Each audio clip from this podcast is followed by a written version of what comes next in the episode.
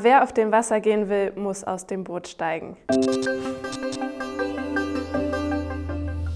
Ich werde jetzt einmal den Bibeltext dazu lesen, der steht in Matthäus 14, 25 bis 31.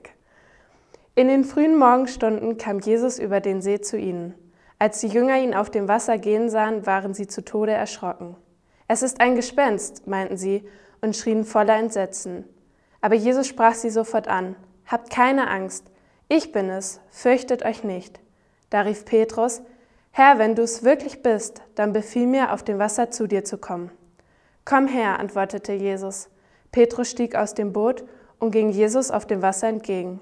Kaum war er bei ihm, da merkte Petrus, wie heftig der Sturm um sie tobte. Er erschrak und im selben Augenblick begann er zu sinken. Herr, hilf mir, schrie er. Sofort streckte Jesus ihm die Hand entgegen, hielt ihn fest und sagte, Vertraust du mir so wenig, Petrus? Warum hast du gezweifelt? Großes und Wunderbares mit Gott erleben. Wer will das nicht? Dabei sein, wenn Gott Wunder tut. Was geben wir dafür, mit Petrus zu tauschen? Manchmal lesen oder hören wir davon, wie andere Christen auch heute noch wirklich Aufregendes mit Gott erleben. Warum erleben wir so etwas nicht? Sind intensive Gotterlebnisse nur etwas für besondere Christen? Ich persönlich glaube nicht. Im Leben, Im Leben jedes Christen gibt es einen Bereich, in dem Gott uns auffordert, mit ihm etwas Besonderes zu unternehmen. Aber es hängt von uns ab, ob es stattfindet. Denn wer auf dem Wasser gehen will, muss aus dem Boot steigen. Schauen wir uns das Erlebnis von Petrus nochmal anhand von vier Punkten genauer an. Der erste Punkt ist, Gott ruft.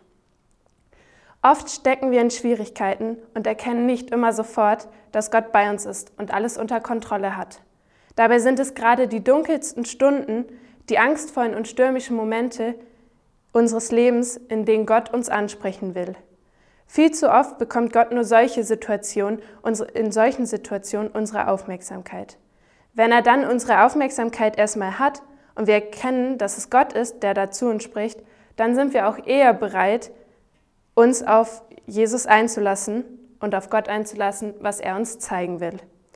Jesus hat sicherlich nicht umsonst die Aufmerksamkeit der Jünger erregt. Doch nur einer der Jünger erkennt es wirklich, und zwar ist es Petrus. Und Petrus fordert Jesus heraus, auf dem Wasser zu ihm zu gehen. Er nimmt das Angebot von Jesus an, ihm zu folgen. Der zweite Punkt ist, dem Ruf Gottes folgen. Jesus spricht zu Petrus, komm her. Petrus hat nun die Wahl, folgt er dem Ruf oder nicht. Geht er, den, geht er auf dem wilden und unruhigen Wasser zu Jesus oder bleibt er lieber im Boot, dort wo es relativ trocken ist, sicher und bequem ist? Wenn Petrus nicht gehen würde, dann steht auf jeden Fall zu 100 Prozent fest, dass er nicht nochmal auf dem Wasser gehen wird. Denn wenn man auf dem Wasser gehen will, muss man aus dem Boot gehen und Schritte wagen. Was ist unser Boot? Das Boot ist das, worauf wir unser Vertrauen setzen, wenn das Leben stürmisch wird. Unsere Sicherheit.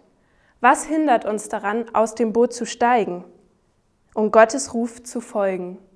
Ist es vielleicht der Wunsch nach Anerkennung, der uns daran hindert, unseren Glauben vor anderen Menschen zu bekennen? Die Angst vor der Konsequenz? Der Wunsch nach finanzieller Sicherheit und Komfort? Die Angst vor Blamage oder die Angst vor dem Ungewissen? Unsere Ängste verraten uns, welches Boot wir eigentlich verlassen müssen. Petrus hat seine Angst überwunden und ist aus dem Boot gestiegen. Sein Vertrauen zu Jesus war größer als seine Angst. Der dritte Punkt ist, wieder aufstehen und aus seinen Fehlern lernen. Tatsächlich, als Petrus aus dem Boot steigt, kann er auf, kann er auf dem Wasser gehen. Jesus hat ihn nicht im Stich gelassen. Doch kaum war Petrus bei Jesus, nahm er wieder die großen Wellen wahr und den Sturm um sich herum. Nun steht er da auf dem Wasser, mitten im Sturm, ohne ein sicheres Boot. Er verliert den Fokus auf Jesus und lässt sich von der Angst blitzschnell wieder einnehmen. Petrus beginnt zu sinken. Wenn wir unsere Sicherheit verlassen und Jesus ins Ungewisse nachfolgen, heißt das noch lange nicht, dass sich alle Umstände sofort ändern. Angst gehört dazu, wenn man Jesus nachfolgt. Nicht zu wissen, was passieren wird, wenn Probleme auf uns zukommen, macht Angst. Erst in solchen Situationen merken wir eigentlich, wie abhängig wir von Gott sind.